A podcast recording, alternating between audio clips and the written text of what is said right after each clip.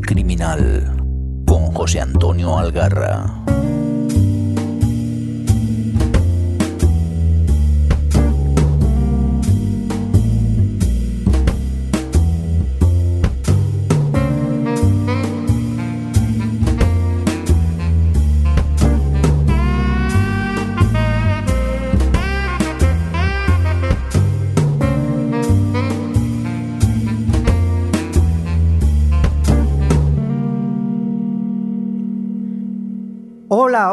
Aquí estamos en Sons Podcast con un nuevo Rincón Criminal. Como siempre, soy Juchu y estoy aquí pues para compartir con vosotros mi biblioteca criminal. En esta ocasión os traigo un autor muy especial para mí. Pero bueno, hablando de tipos especiales, tengo aquí al boss de Negra Inmortal, un señor que remoja los pies en el mismo mar que lo hacía nuestro protagonista de hoy y a cuyas orillas está preparando un evento. mm, ¿Qué digo evento?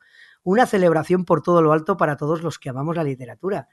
Pero bueno, que lo cuente él, que para eso le pago. Señor Paco Atero, ¿cómo va esa vida? ¿Qué pasa, Maño? Pues escúchame, yo pensaba que ibas a decir cómo Serrat, que se, que se, que se moja los, los, los pies, ¿no? Los pinreles en el Mediterráneo. Bueno, bueno, pero oye, que me han dicho por ahí que en nada nos vamos a ver las jetas, ¿no? Con masca bueno, con mascarilla, con distancia y creo que yo ya por mi edad vacunado, que estoy a punto, pero que nos vamos a poder ver y tocarnos y tomar unas cervecitas. Pues en breves, así que el día 11 de junio, viernes 11 y 12 de junio, eh, nada, que tenemos la Marfosca, que es un festival literario que ponemos en marcha aquí en Negri Mortal.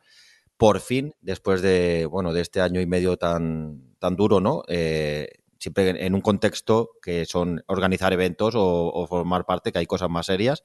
Pero bueno, eh, al entorno que nos rodea, eh, pues sí, vamos a tener la oportunidad de, de, sobre todo, entregar los dos premios Cuchu que tenemos pendientes Hombre. de las mejores novelas del año pasado. Vamos a recordarlo, por si alguno no se ha olvidado, en castellano, que es el que se sup- supongo entregaré yo o tú o alguien, que se lo damos a Aro... Ay, bueno, con los apellidos que vos lo sois. Aro Sainz de la. Maza. Nunca sé, Sainz, Sainz, Sainz de la Maza por Dócil, una novela Sí. que... Bueno, lo vas a dar tú como presidente de- del jurado en castellano, así que no te escaques. Pues sí, se lo daré, joder, que el señor estará esperándolo ya pues desde el año pasado y se nos va a juntar con el de este año. ¿Y en catalán qué fue? Recuérdamelo. Pues Listán Presis de Albert Gasu- Gasuy, que bueno, pues se lo entregará José Núñez, que es el presidente del, del jurado en catalán. Pero bueno, eso va a ser ya al final del evento, el sábado 12. Pero antes de eso, cuéntanos, porque el sitio, yo tengo muchas ganas de ir, porque me habéis hablado maravilla de- del emplazamiento. Bueno, mira, el sitio es el, el teatro municipal de toda la vida de aquí de Calafé, y lo que pasa que se ha estado un periodo de remodelación y lo han dejado, el espacio es el mismo, pero bueno, pues han cambiado el techo, las luces, el sonido, las butacas. Bueno, le han hecho sesión de capa de chapa y pintura y la verdad que ha quedado magnífico. Y bueno, tiene 360 butacas que creo que ya esta semana o bueno, estos días vaya, eh, se amplía del 50 al 70% Oh, qué por las medidas de eh, sanitarias. Entonces, eh, podremos albergar cerca de 200 personas. Eh, bueno, ojalá, ¿no? Ojalá.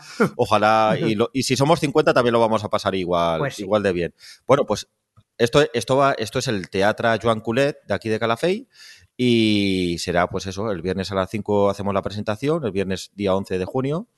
Y nada, te lo digo, eh, va a venir Susana Hernández, nos va a hablar de su novela que está ya para salir eh, a las librerías, nos va a hacer un taller lit- literario, vamos a hablar de espiritismo digital con Iván Mourín, va a venir Kiko Amat Oh. para hablarnos de su eh, revancha, esa última novela en anagrama. Y luego el sábado tenemos también un taller de cine que nos lo va a ofrecer eh, Rivas. Y además tendremos, pues, bueno, pues una mesa en catalán que estará Ramona, Ramona Solé, Jordi Dausà y Jordi Cervera. Y después una mesa en castellano que estará, bueno, que te vas a ocupar tú de moderar, que es estará compuesta por Félix García Hernán, Graciela Moreno, eh, Graciela Moreno y Benito Olmo. También nos va a visitar Jordi Amat eh, con su última novela El hijo del chofer y esa entrevista va a ser a cargo de tu paisano El Manzanas, Diego Manzanares. Y con todo eso, bueno, entregaremos los premios, eh, charlaremos un poquito con cada uno de los ganadores y, y se acabará, se acabará ese fin de semana que esperamos que eso, que lo pasemos muy bien. Joder, qué bien. Oye, cuántas ganas de, ya de salir, de vernos, de estar con escritores y con lectores. Vamos, yo tengo muy buen recuerdo de la primera vez que pudimos, que hicimos la entrega a Claudio Cerdán, que era el segundo premio que dábamos. Y fue un día fantástico ahí en Calafel. Y este, pues, animar a, si estáis por ahí cerca, ya sabemos que esto es un podcast, no sé cuándo saldrá, pero espero que salga antes de esa fecha. Si estáis cerca, pues daros una vuelta por ahí, entrar en la web y veréis el programa y todo eso. Pues aquí estaremos esperando. La verdad que, bueno, eh, el 2019 pudimos hacer, eh, ¿te acuerdas, no? Del evento aquel que lo hicimos en la biblioteca, eh, todo, pues bueno, en, pe en, pequeño tamaño, ¿no? Eh, todavía no habíamos entrado en esta, en este estado de distópico que estamos y realmente, bueno, pues pudimos hacer una tarde también muy chula esto, bueno, se, es otra, una dimensión un poco más grande y esperamos estar a la altura porque no es fácil. Sobre todo la preparación, ¿no? Eh, cuadrar todos los escritores. Eh, bueno, en fin, la verdad que hay muchas cosas que trabajar y, y tenemos mucha ilusión. Pues nada, avisados estáis, ya sabéis dónde podéis encontrar, entrar en, en Negra Inmortal en la web y el 11 y el 12, pues nada, para Calafel. Y si, si estamos demasiado y no cabemos en el teatro, pues nos iremos a la playa, que está bien cerquita, me parece, a dar un paseo. Claro que sí. Bueno, Paco, y ahora da, recomiéndanos algo para leer, que siempre la gente está esperando. Oye, mira, pues eh, yo siempre voy a tirar, la cabra siempre tira para el monte. eh, Sabes que los amigos de Dirty, Oh. eh, creo que ya tienes en tu haber Sí. la última de Bonnie Joe Campbell. Sí, sí, Eh, sí. A mí, a mí es que el camello está durando más, eh, está tardando más en traerme el paquete, pero voy a recomendar la anterior, que es Letra Torcida, Letra Torcida de Tom Franklin, que bueno, que es, eh, es un reflejo total y absoluto de la vida en Mississippi. Hay que decir que Letra Torcida, Letra Torcida es como a los niños en el colegio eh, les, les enseñaban de letrear Mississippi, porque bueno, Anda. Letra Torcida le decían a la S, o le dicen a la S. Esto va, va de una historia muy completa. Eh, nos encontramos, bueno, pues en una trama que confluye tanto en el presente como en el pasado. De, en el presente hay un, un policía, eh, un policía de raza negra, y que, eh, bueno, tiene que resolver un caso, un caso de, de una muerte. Entonces está vinculado, pues, un personaje de raza blanca que fue en su niñez, fueron amigos. Eh, la verdad que la vida de ambos fue muy peculiar en sus inicios, eh, bueno, pues eh, en, en, etapa de la niñez y bueno, pues el destino vuelve a unirlos de una manera, bueno, pues un tanto dramática, ¿no? Eh, porque bueno, cuando hay muertes y delincuencia, eh, pues es un tono noir que, que, es que hablamos siempre, ¿no, Juchu? Que las etiquetas al final nos matarán. Sí. Realmente eh, las obras de esta editorial se escapan a las etiquetas. Podríamos decir que es realismo sucio, podríamos decir que, que es narrativa del lugar.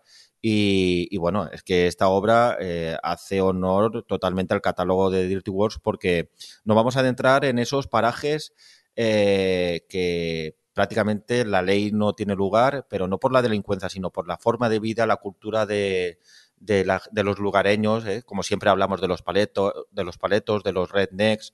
Eh, realmente para el que le guste todo este embolado, eh, lo va a disfrutar y el que no lo haya probado, pues es, una, es un gran título para, para ponerse en ello. Además, he de decir, como eh, me ha llegado el último de Bonnie Joe, que es la de Madres avisad a vuestras hijas, que los de Dirty Wars es verdad que merece la pena. Los que nos gustan los libros, el libro como objeto, se lo ocurran un montón. Y cuando los compras en preventa y demás, vienen pues súper bien acompañados. En este caso venía con una postal, una etiquetita súper guapa. Es decir, que a los que nos gustan los libros y, que, bueno, una, y, y vestirlas. Una carta del tarot, ¿no? Eh, sí, sí, sí, la equilibrista. es una carta pero eh, que, que, es que es una editorial que merece mucho la pena echarle un ojo. Y como dice Paco, está fuera de etiquetas, es inclasificable, pero la calidad es indudable. Oye, eh, bueno, ¿qué me vas a recomendar algo? O, nos, ¿O, vas a recomendar algo a los oyentes o te voy con otra? Eh, voy a recomendar yo, voy a hacer un dos en uno y luego vas tú con otra, ¿vale? Venga. Porque mira, son do, dos de las últimas novelas que he leído, de dos autores nacionales, a uno ya lo conocía, otro no es su primera novela, la primera novela que leo, y tienen una cosa, aunque son muy distintas, tienen una cosa en común, el mundo de, la corrupción a alto nivel. El, primer, el primero de ellos es de Javier Márquez Sánchez y se llama La ciudad de las almas tristes. Y es una historia en la que el protagonista pues no es un poli ni es un detective, es un periodista El autor es periodista y se nota, yo creo, en la obra. Y aquí tenemos un tipo que está exiliado en Madrid, como quien dice, porque en su Sevilla natal, ejerciendo de periodista, destapó un chanchullo muy feo de trata de menores, algo muy sucio, pero que afectaba y tocaba a gente, gente de poder. Con lo cual mm, su vida se vio amenazada, todo se fue al garete y se ha tenido que pirar. Y mira por dónde, ahora hace como de investigador, investigador, como hacer de periodista, periodista privado, ¿sabes? Que le encargan pues que, que investigue gente, temas industriales y demás, y recibe un encargo de, de un empresario madrileño para que eh, eche un ojo a, a, otro empresario, en este caso sevillano, que le ha propuesto un negocio, bla, bla. El caso es que este hombre tiene que volver a Sevilla. Y claro, ya sabes lo que pasa, cuando han pasado unos años, te has ido de un sitio como te has ido, tiene enemigos muy poderosos y iba a decir, y amigos muy cobardes. Pero bueno, eso lo tendréis que leer. Entonces, se mete en una trama que os va a sonar a todos mucho porque hay constructores, políticos, dinero por medio, gente periodistas que tienen que hacer cerrar los ojos a lo que ven, en fin. Oye, Juchu, eh, según lo que me cuentas, eh, yo empecé a leer la novela, tuve que aparcarla porque, bueno, se me mm. venían otros compromisos encima. Eh, bueno, dos cosas que te quería comentar. Una, sobre todo, que está, por lo menos para mi gusto, estaba escrita de una manera, bueno, soberbia. A mí me gusta mucho, me gustó mucho cómo escribía Javier y fue una sorpresa porque no es un escritor que haya leído antes. Y la verdad que más allá de la trama, si te gusta más o menos o tal, es realmente, bueno, eh, para los amantes de la novela negra, ¿no? Eh, el tono eh, es, es, el acertado, ¿no? Yo creo que el adecuado. Sí, sí, sí. Luego a lo mejor entra es, es, una trama un poco, es compleja, una trama casi periodística, porque todos estos rollos de chanchullos con los fijaos, fijaos ahora, veis la prensa, lo que está costando y lo que cuesta desentramar las, las tramas de corrupción cuando hay políticos por el medio y constructores y tal. Eso está muy bien escrito, se le nota el oficio. Ahí te iba a hacer la segunda, el segundo apunte, porque es que eh, ya no en el, en el estilo narrativo, sino en el contexto, se asemeja mucho a Alexis Ravelo. Alexis Ravelo eh, siempre está metiendo el dedo en la llaga de la corrupción política eh, y todos estos embolados, eh, siempre allí en sus islas paradisíacas de, de, las Canarias, pero que realmente puede, ¿no? prácticamente el contexto puede parecerse, ¿no?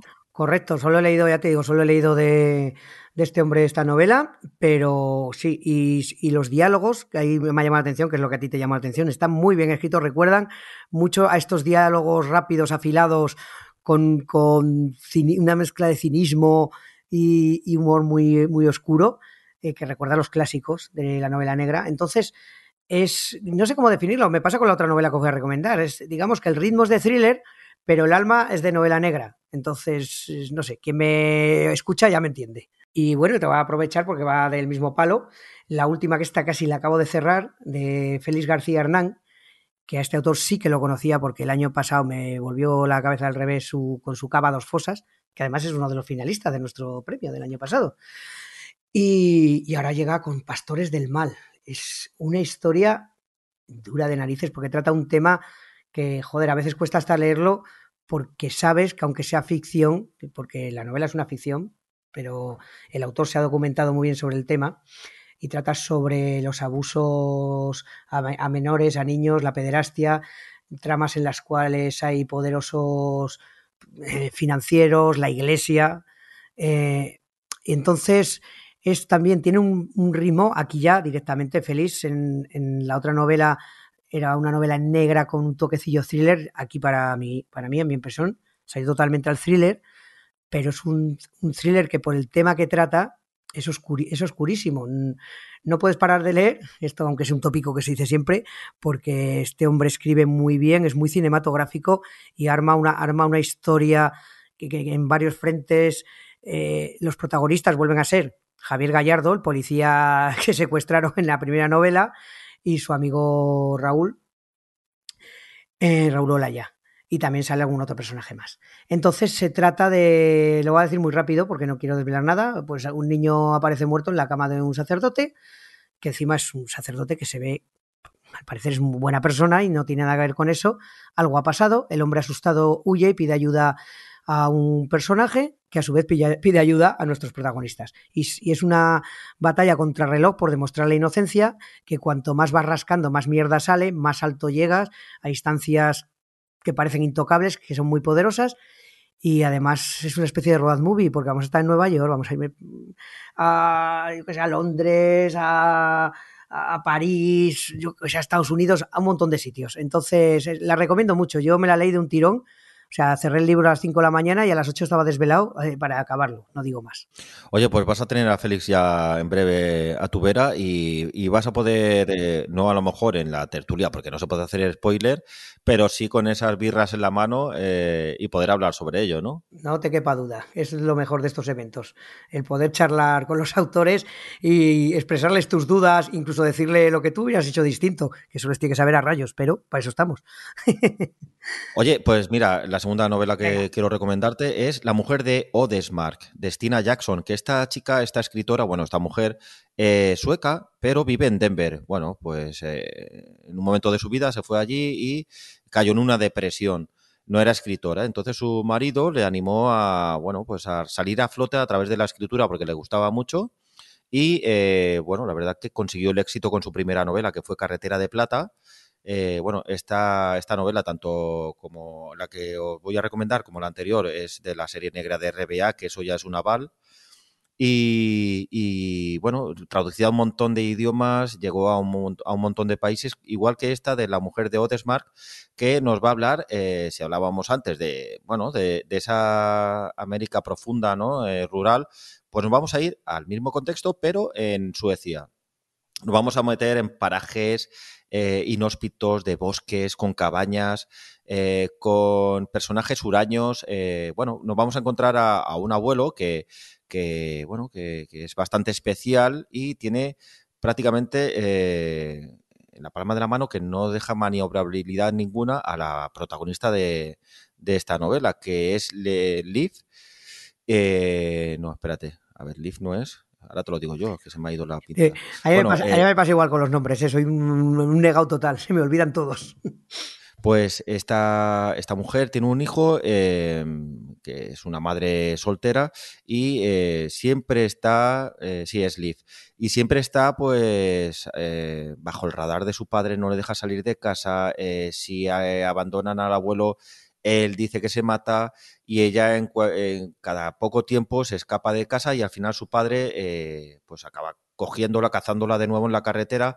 Bueno, nos va, nos va a contar Estina una historia dantesca del pasado, del presente, en unos lugares que vamos a creernos realmente que estamos en esa Suecia no de no de Estocolmo o de alguna ciudad, no, no, de la Suecia rural, eh, que va a ser, bueno, es, es, maravillosa. A mí me ha encantado mucho y, bueno, por eso la traemos aquí para recomendarla. Oye, pues muy bien, estamos en recomendaciones viajeras y además todas en emplazamientos nada habituales. Aquí tenemos Sevilla, Nueva York, bueno, Nueva York es habitual, nos vamos a Suecia y al Mississippi y cercanías. Y yo, ahora ya, vamos a despedir a Paco y os dejo con Tamara con Ray Jaén, que tendréis que esta vez que esperar un poquito más porque saldrá al final, porque por primera vez vais a poder escuchar la voz de el protagonista de este podcast, de Andrea Camilleri. Bueno, Paco, que vaya bien y nos vemos en nada, en Carafel. Un abrazo, Maño. ¿Te gusta la novela negra? ¿Te gustaría conocer quién hay detrás de tus libros favoritos? Descubre Entrevistas Criminales, un podcast spin-off surgido del Rincón Criminal, donde José Antonio Algarra charla con sus autores favoritos de novela negra. Encuéntranos en sons.red barra entrevistas criminales.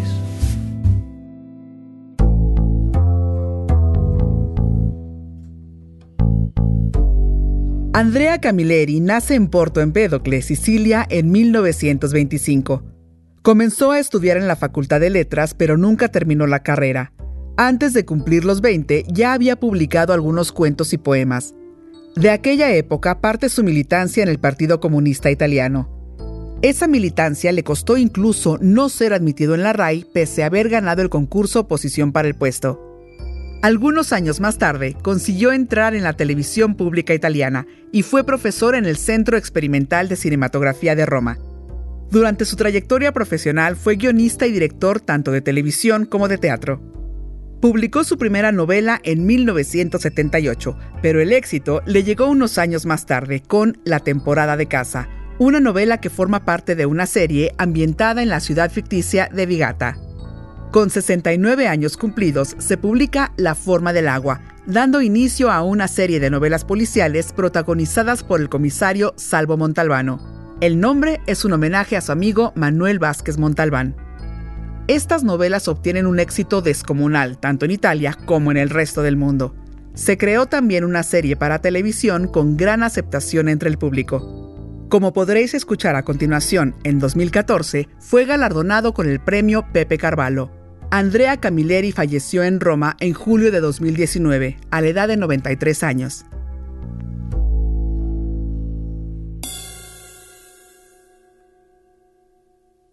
El jurat, format per Jordi Canal, Andreu Martín, Rosa Mora, Daniel Vázquez Sallés, Sergio Vila San Juan i Paco Camarasa, ha decidit per unanimitat concedir el Premi Pepe Carballo del 2014 a l'autor italià Andrea Camilleri.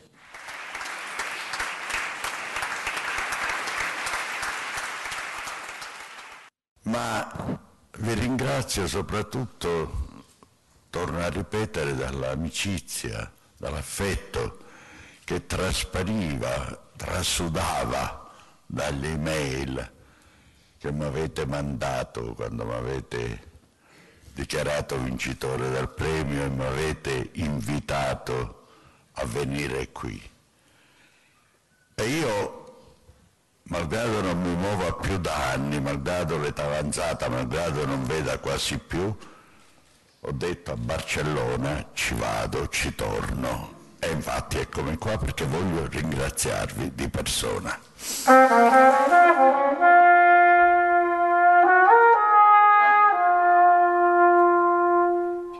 Qué vozarrón gastaba el señor, ¿eh?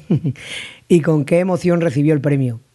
Que sí, que sí, que hace ya casi dos años que nos dejó y que aunque ya estaba en la edad, 93 vueltas al sol le contemplaban, pues hay gente que te, jode y mucho que amoche. Y Camilleri era uno de ellos. Él, su comisario Montalbano, Vigata y todo su universo son familia. Eso es así y cada uno pues pasa el duelo como buenamente puede. Si será así, que muchos de mis conocidos vinieron a darme el pésame y me escribieron cuando los medios salió su fallecimiento, de lo mucho que saben que me gustaba. Y que me gusta, claro. Por mi parte, yo lo paso hablando de él, recomendándolo encarecidamente y leyendo su última novela, que fue recientemente publicada. Se trata de la trigésima aventura del comisario Montalbano. Esta es la primera que tuvo que dictar, ya que había perdido mucha visión y no podía escribir. Como siempre, pues la publica Salamandra. Y algo me dice que algo más caerá. Andrea Camilleri llegó a este mundo en 1925, en Porto Empedocle, Sicilia. Y cuando digo Sicilia, 1925, solo puedo pensar en Rose, de las chicas de oro. ¿Vosotros no? Ay, qué jóvenes sois. También os digo, y no quiero hacer apología de nada, que fue fumador empedernido hasta el final. Si veis imágenes de cuando entregaron el premio, por ahí están por YouTube, apenas podía andar y cada dos por tres lo acompañaban fuera a echarse un pitillo. 93 años le costó al tabaco acabar con él. Un tipo duro, ¿eh? Coña esa parte. Camilleri desde muy joven y creo que hasta el final fue comunista militante, que no nos oigan Ayuso. No terminó sus estudios, pero pese a ello ya le dominaba su pasión por las letras y publicó algunos cuentos y relatos. Antes de los 50 ya ganó algún premio por estos. En esa época compaginaba sus estudios de arte dramático con su trabajo como director y libretista. Poco después, y pese a aprobar las oposiciones para trabajar en la RAI, no le dieron el puesto por su militancia comunista, deben ser cosas de la libertad, en fin.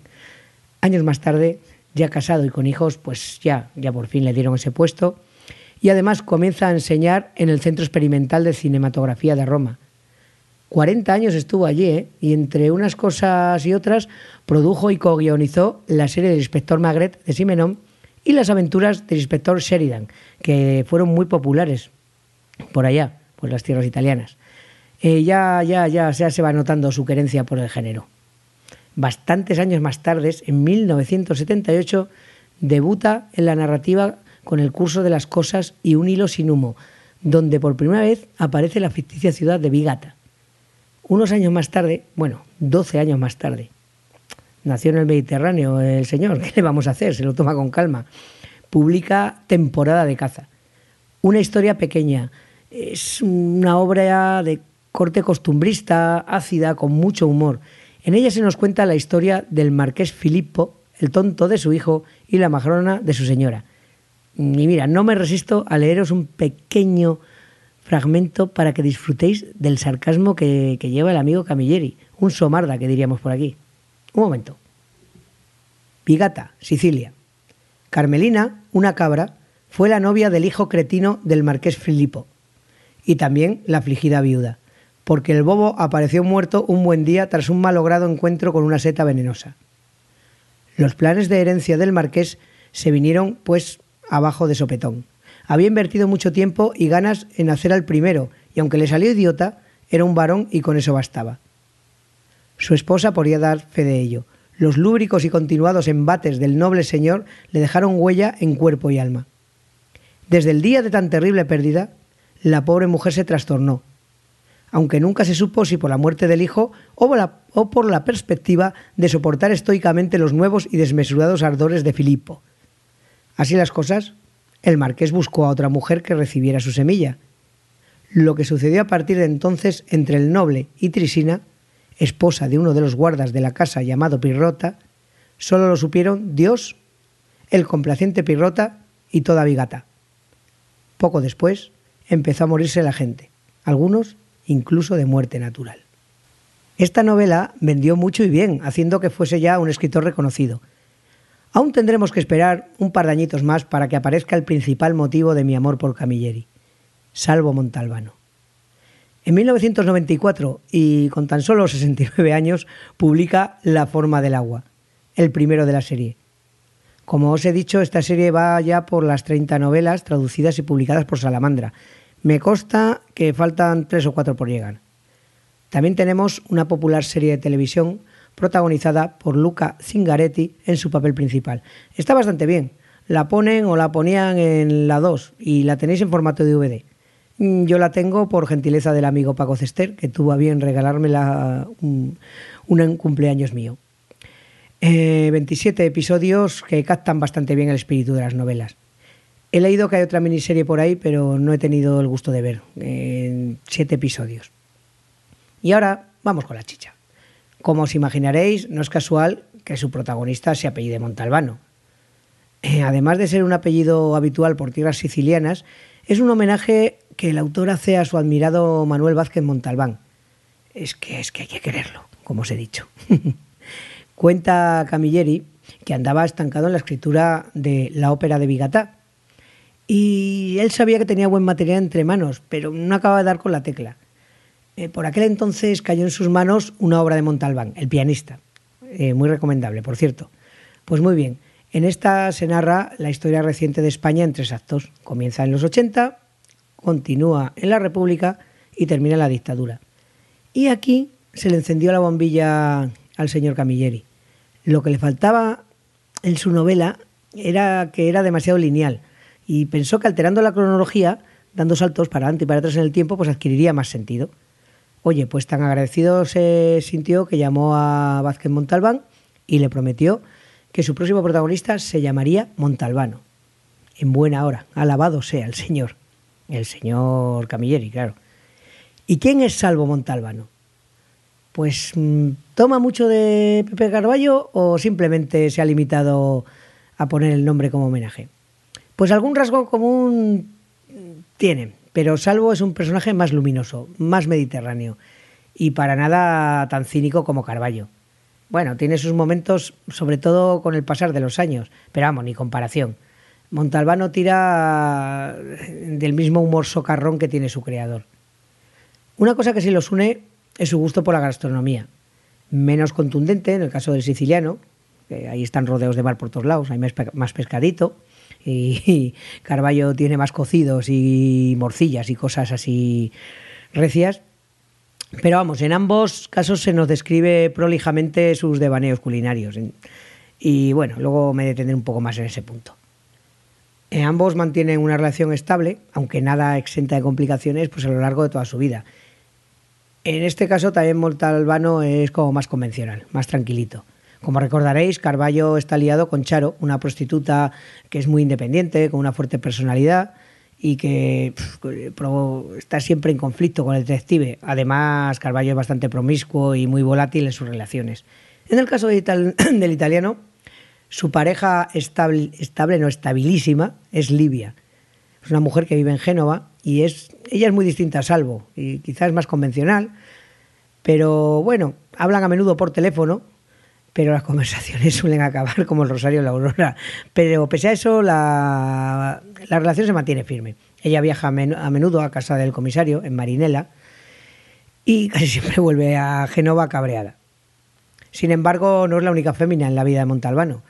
Hay una sueca. ¡Las suecas! Ay, no lo puedo evitar. Siempre que sale una sueca pienso en el grandísimo José Luis López Vázquez. Pero no, no, no es lo que pensáis. Desde su primer libro, donde la conoce, Ingrid Hostrom se convierte en su amiga, su confidente, su cómplice y ocasionalmente su chofer, porque ella es una apasionada de los coches y conduce bien, un poco loca, pero bien. Eh, Montalbano no es un detective privado como Carballo, es un servidor público, es comisario de policía y como tal cumple y hace cumplir la ley, aunque él sabe que no siempre es justa. Bueno, las leyes quizás sí lo son, pero es bastante escéptico en cuanto a las personas encargadas de su aplicación. Él, por su parte, es un tipo íntegro, pero no obstante, si hay que hacer alguna triquiñuela para ayudar a que la justicia brille o a resolver algún crimen, pues no duden en hacerlo. ¿Y qué tipo de crímenes nos encontramos en sus novelas? Esto no es la aburrida Inglaterra victoriana y, ni tampoco los tristes y grises países nórdicos donde, a falta de algo mejor que hacer, pues inventan intrincados asesinatos o crean crueles e inteligentísimos asesinos en serie y convierten la lectura en una especie de juego de ingenio donde el escritor trata de aterrorizar y engañar al lector. Pareciera que intentasen demostrar constantemente lo listos que son y lo rematadamente tonto que, que eres tú por no descubrir al asesino de turno. Pues bien, nada de eso encontraremos en la historia de Montalbano. Aquí estamos en un entorno que nos resultará cercano y familiar, impregnado de, ese costumbrismo que también maneja Camilleri. Además, Sicilia y sus gentes no son tan distintas a nosotros. Eh, una vez más, el Mediterráneo, pues mira, nos abraza y nos une. Por allí la gente se mata por cosas más mundanas, generalmente por lo que matamos todos. Bueno, yo todavía no. por el bolsillo o por la bragueta, y ya. El método de investigación es el de toda la vida patear la ciudad, hablar con la gente, con los familiares y amigos de las víctimas, con la portera, el vecino, eh, los conocidos del bar, etcétera, etcétera. Y así poco a poco va sacando la verdad a flote. Pero bueno, diréis, entonces eh, es como un detective privado, un tipo que resuelve los casos en solitario. Para nada. Ya os he dicho que es comisario y como tal tiene compañeros, subordinados, superiores. Estos se mantienen a lo largo de toda la serie y son parte muy importante del encanto de esta. A ver, a saber, es subcomisario, sin embargo, amigo, amigo Mimi Augeló. Este tipo es un dandy, un seductor incansable que cabreó mogollón a Montalbano cuando se casó. Pues le venía muy bien para sacar información a las señoras del lugar, se le daba bien. Está el irritante pero eficaz inspector Faccio, que está siempre siempre está con datos inútiles, estadísticas, y eso cabrea mucho a, Montalbano, pero bueno, en más de una ocasión le resultan claves para resolver algún caso. Inspector Galo y el personaje estrella, uno de los más locos y cómicos creados en el género negro, el telefonista de la comisaría, el torpe y entrañable Catarella. Un tipo incapaz de repetir un nombre o un recado correctamente. Se tropieza con todo y con todos. Entra en tromba en el despacho sin llamar. Se marcha dando portazos es que tenéis que conocerlo y lo querréis desde el primer momento. Es maravilloso.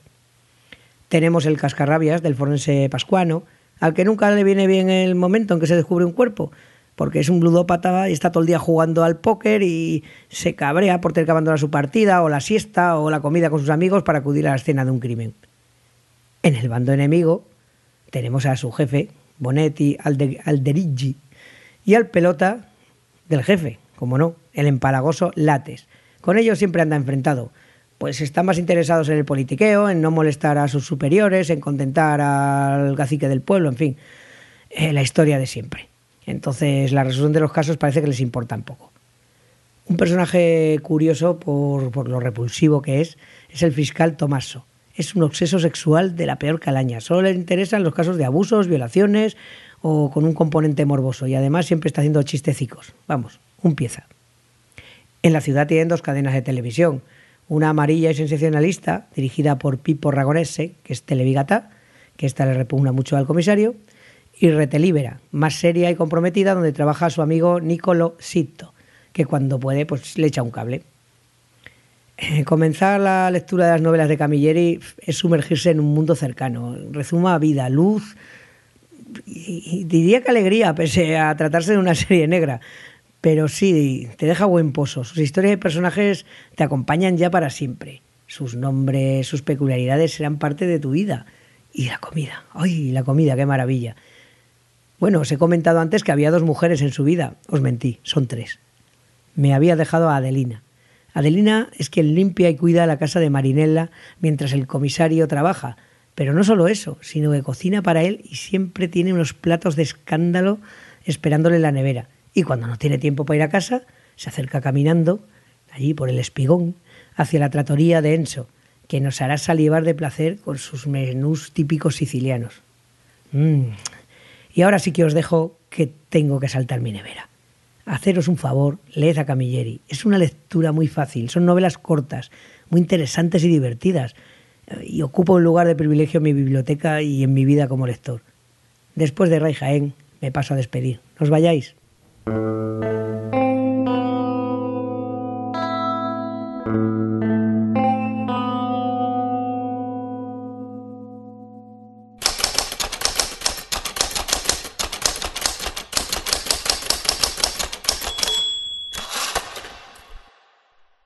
Saborear un plato preparado como Dios manda era uno de los placeres más refinados de los que un hombre podía gozar.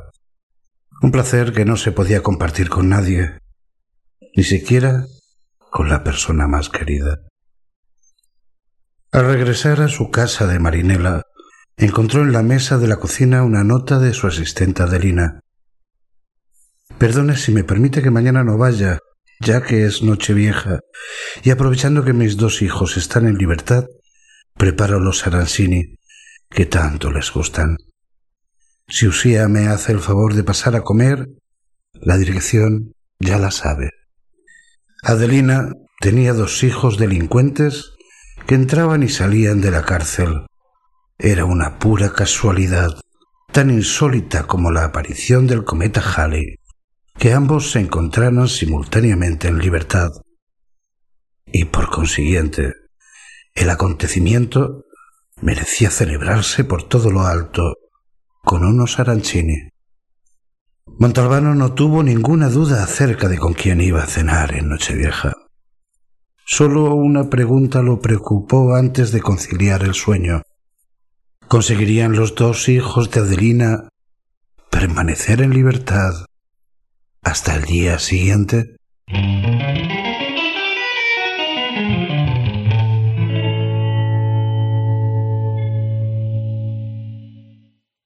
Os he comentado lo del bozarrón de Camilleri, pero Ray no se queda corto, ¿eh? Pues nada, hasta aquí hemos llegado. Muchas gracias por estar con nosotros un episodio más, de verdad. Si conocíais ya a Camilleri o después de esto os animáis a leerlo, contadme qué os parece. Me apetece siempre hablar sobre él. Gracias como siempre al paciente editor. Por él esto suena así de bien. El señor Mirindo. A Tamara León y Ray Jaén por sus voces. Como no.